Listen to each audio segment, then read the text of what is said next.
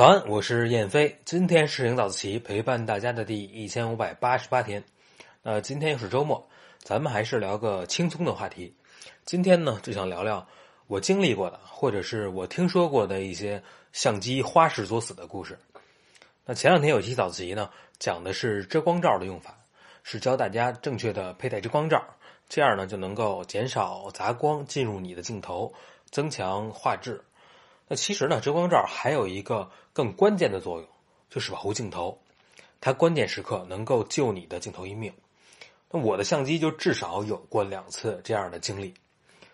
第一次呢，是我把这个相机也从书包里拿出来，我不知道是什么原因，镜头和机身的卡扣松开了，就是我们每次装镜头拧到最后会有啪嗒的那一下，这就是这个卡扣。我这卡扣松了，但是呢，镜头还是。在机身里头，就它还是一个完整的相机的模样。那我端起相机要拍照，镜头就摔了出去。我还用手捞了一下，但是没完全抓住，就成功的还给它加了个塞，它就转着圈的就摔出去了。那摔到地上呢，能很清晰的听到一个清脆的碎裂的声音。我就特别紧张，捡起来仔细的检查了一遍，这镜头没什么事儿。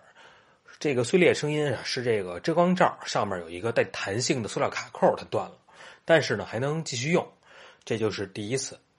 那第二次呢，还是这个相机和这个镜头。那我是把相机挂在脖子上，然后下台阶的时候呢，有一脚踩空了，整个人就趴着摔出去了。那我趴在地上，第一反应就是无循循而起，是其否？而无机尚存，则持然而卧。就是那种，就是我慢慢抬起头看了一眼我那相机，相机还行，没事然后我就接着趴那儿了，就这感觉。而这次呢，这遮光罩是彻底就给摔坏，不能用了。机身呢也有一点划痕，但是镜头还是没什么事，所以很幸运啊。就这个遮光罩是真的救了我这相机两次。那有同学可能说，那我安 UV 镜不也行吗？对吧？我就不用安遮光罩了。而且 UV 镜还能避免镜头划伤，错了。如果你装 UV 镜，更要装遮光罩。那我给大家举个反面的例子啊，还是我有一次我去国子监拍照，在国子监里头，这个左右两边的厢房啊，有那种书画展还是文物展，我有点记不清了。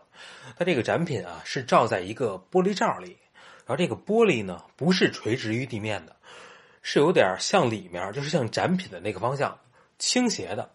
那我想看得更清楚呢，就下意识的弯腰探头，一弯腰，镜头就磕在这玻璃上了。当时我的镜头是带着 UV 镜的，但是没有带遮光罩，碰的那下其实也很轻啊。我就看了一下，其实镜头什么事儿都没有，然后我就没当回事儿。但是过几天呢，我是需要拍一个什么东西，是需要装个偏振镜，然后我就得先把这个 UV 镜取下来啊。就发现这 UV 镜已经拧不下来了，就是这 UV 镜的金属边块撞的有一点变形了。然后我就拿去佳能的官方维修点儿，他们说这种情况我们也就只有一个办法，就是暴力拆除。是什么意思呢？就是他们想办法把外边的这个 UV 镜镜片弄碎，然后呢把 UV 镜的金属边块给剪下来，但是他们不能保证你。里头镜头最外圈的那个螺扣还是能够正常使用的。那如果那个螺扣变形了，你也就不能再装其他滤镜了。所以这就是光带 UV 镜没带遮光罩的损失。一个 UV 镜其实也几百，好的上千块呢。那除了遮光罩呢，还有一个东西也是会被大家挺嫌弃的，就是相机屏幕的这个钢化膜。那我就给大家看一张图，你就知道。这个钢化膜它的重要性了，这是我把相机放在书包里，可能是放在地上的时候不太小心，碰了一下什么比较尖的物体啊，然后就这样了。你想想，这如果碎的是屏幕，你得多心疼。好在碎的是这个钢化膜，都已经碎成这样了，但是屏幕没什么事儿。你想这相机啊，它全身其实是被塑料啊、金属包裹住的，那最脆弱的部分。露在外面的这个部分就是这块屏幕，而且一般你买相机的时候呢，商家还都会免费送你一个这个钢化膜，它还不像一个微镜，你得自己去花钱买。所以如果你要是真觉得丑，也就忍忍就过去了，是吧？因为这屏幕还真是挺贵的。最后呢，再讲一个比较惨烈的相机损坏的故事啊，这个是谁呢？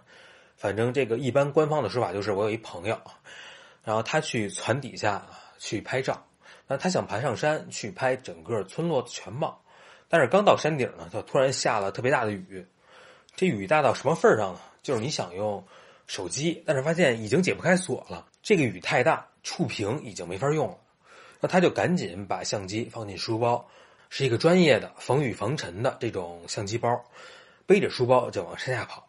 那到了山下，拿出来相机已经不能开机了，这时候才想起来把电池抠下来。这个时候，其实书包里头已经是积满了水了，因为这雨太大了，它已经超过这个相机包防水的程度了。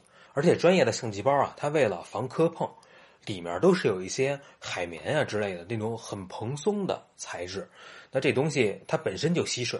所以你把相机放在这包里，就相当于是把相机泡在水里是一样的。那到家以后呢，他又把这个相机放在防潮箱里放了几天，想看看能不能这个去潮，结果还是开不了机。到最后没办法了，才送到官方的维修点儿。维修点儿检查以后，就说他们那儿已经处理不了这种情况了，需要寄回总部去检查。最后呢，从总部寄回一张单子，维修项目列了满满两页，所有的维修项目加一块儿呢，是一万四。那当时呢，如果买一个全身的机身，可能也就是一万五左右。其实这个事儿啊，他犯了三个特别致命的错误：第一，就是没有第一时间把电池抠出来；第二，是在雨特别大的情况下，还把相机泡在这个书包里；最后就是没有第一时间送修。这种情况下，其实防潮箱已经是完全不起作用了。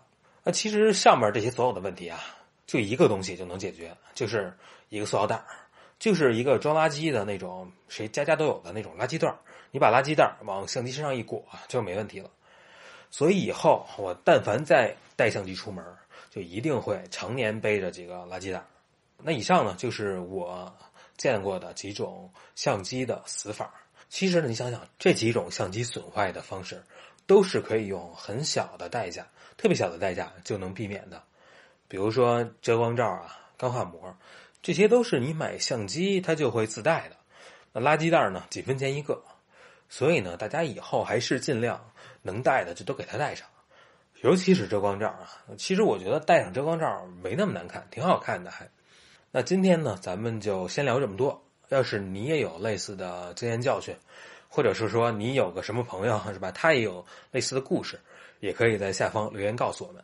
最后是一个很重要的讲座通知，就在今天下午的三点，叶老师呢会有一场线上直播的讲座，主题是当我们学习摄影时，我们在学习什么。这个讲座讲的是审美的不同层次，以及摄影人是如何一步一步提升自己审美的。那大家呢，可以在下午三点点击下方的阅读原文就可以观看了，好吧？那今天是摄影早自习陪伴大家的第一千五百八十八天，我是燕飞，每天早上六点半，微信公众号“摄影早自习”，不见不散。